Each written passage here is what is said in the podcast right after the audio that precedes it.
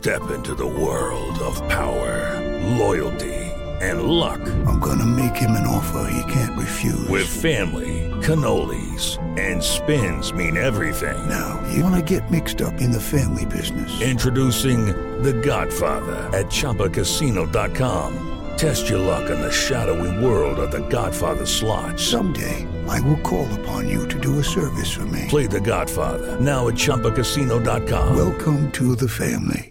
Purchase necessary. VGW Group. Void where prohibited by law. 18 plus. Terms and conditions apply. Siete en punto, panorama informativo 88.9, información que sirve. Yo soy Alejandro Villalbazo en el Twitter, arroba Villalbazo13. Viernes 7 de octubre, Iñaki Manero. Vámonos con el panorama. Inquieta la renuncia de Tatiana Cloutier en eh, pleno proceso de consultas en materia energética. María Inés Camacho. Como un balde de agua fría cayó a los empresarios la renuncia de Tatiana Cloutier como secretaria de Economía. Pues no sé si sea una mala señal para nosotros empresarios que llevamos una muy buena relación con Tatiana, que ha sido una excelente colaboradora del gobierno federal. Pues sí, es un mal mensaje. Ahorita la verdad estamos así en shock todos, sí realmente este, nos deja desconcertados a todos, de preocupados por quién llega. Fue la voz del presidente de la CONCAMIN, José Abugaber, quien en entrevista agregó que había temas del gobierno federal con los cuales no coincidía la funcionaria federal, como el de la militarización de la seguridad, entre otros. Para 88.9 Noticias, desde León, Guanajuato, María Inés Camacho Romero. Tenemos nueva secretaria de Economía. Sí, empezó la mañanera ahorita en Palacio Nacional y el presidente anuncia que será Raquel Buenrostro, la nueva secretaria de Economía. Ella, hasta ayer, la jefa del SAT. Otro de esos strike cantados. ¿eh? Ayer, en cuanto Tatiana Cloutier se dio la vuelta después de que el presidente no la abrazó, todo el mundo empezó a decir: ¿quién llegue, quién llegue, quién llega? Y el, al oído, la respuesta de medio mundo allá en Palacio Nacional era: Raquel Buenrostro. Sí, pero la que se Raquel manejaba. Buenrostro pero no le digas a nadie que el presidente lo anuncia mañana. No.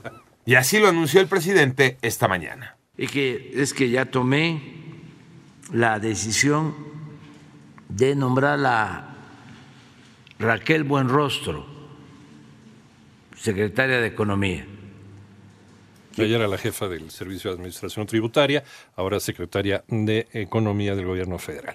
En el panorama nacional, la Secretaría de Salud de Nuevo León anunció que tras las bajas cifras de contagios y fallecimientos registrados por COVID-19, se da por concluida la quinta ola de la pandemia en ese estado.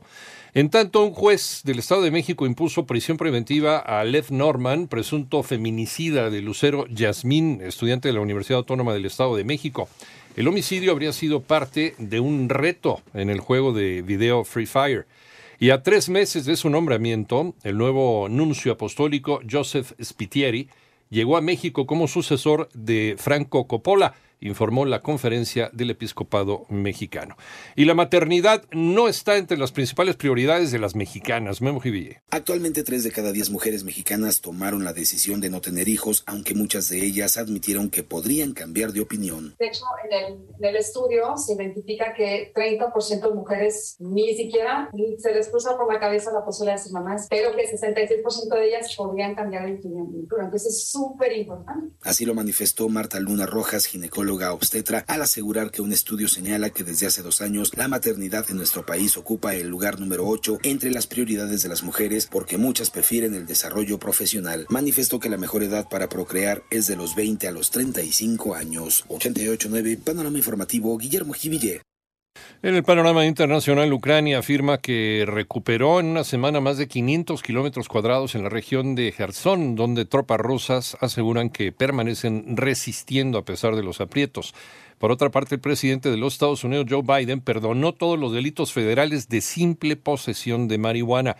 Y en Tailandia ya suman al menos 37 personas muertas, entre ellas 22 niños, tras el tiroteo perpetrado por un ex policía en una guardería.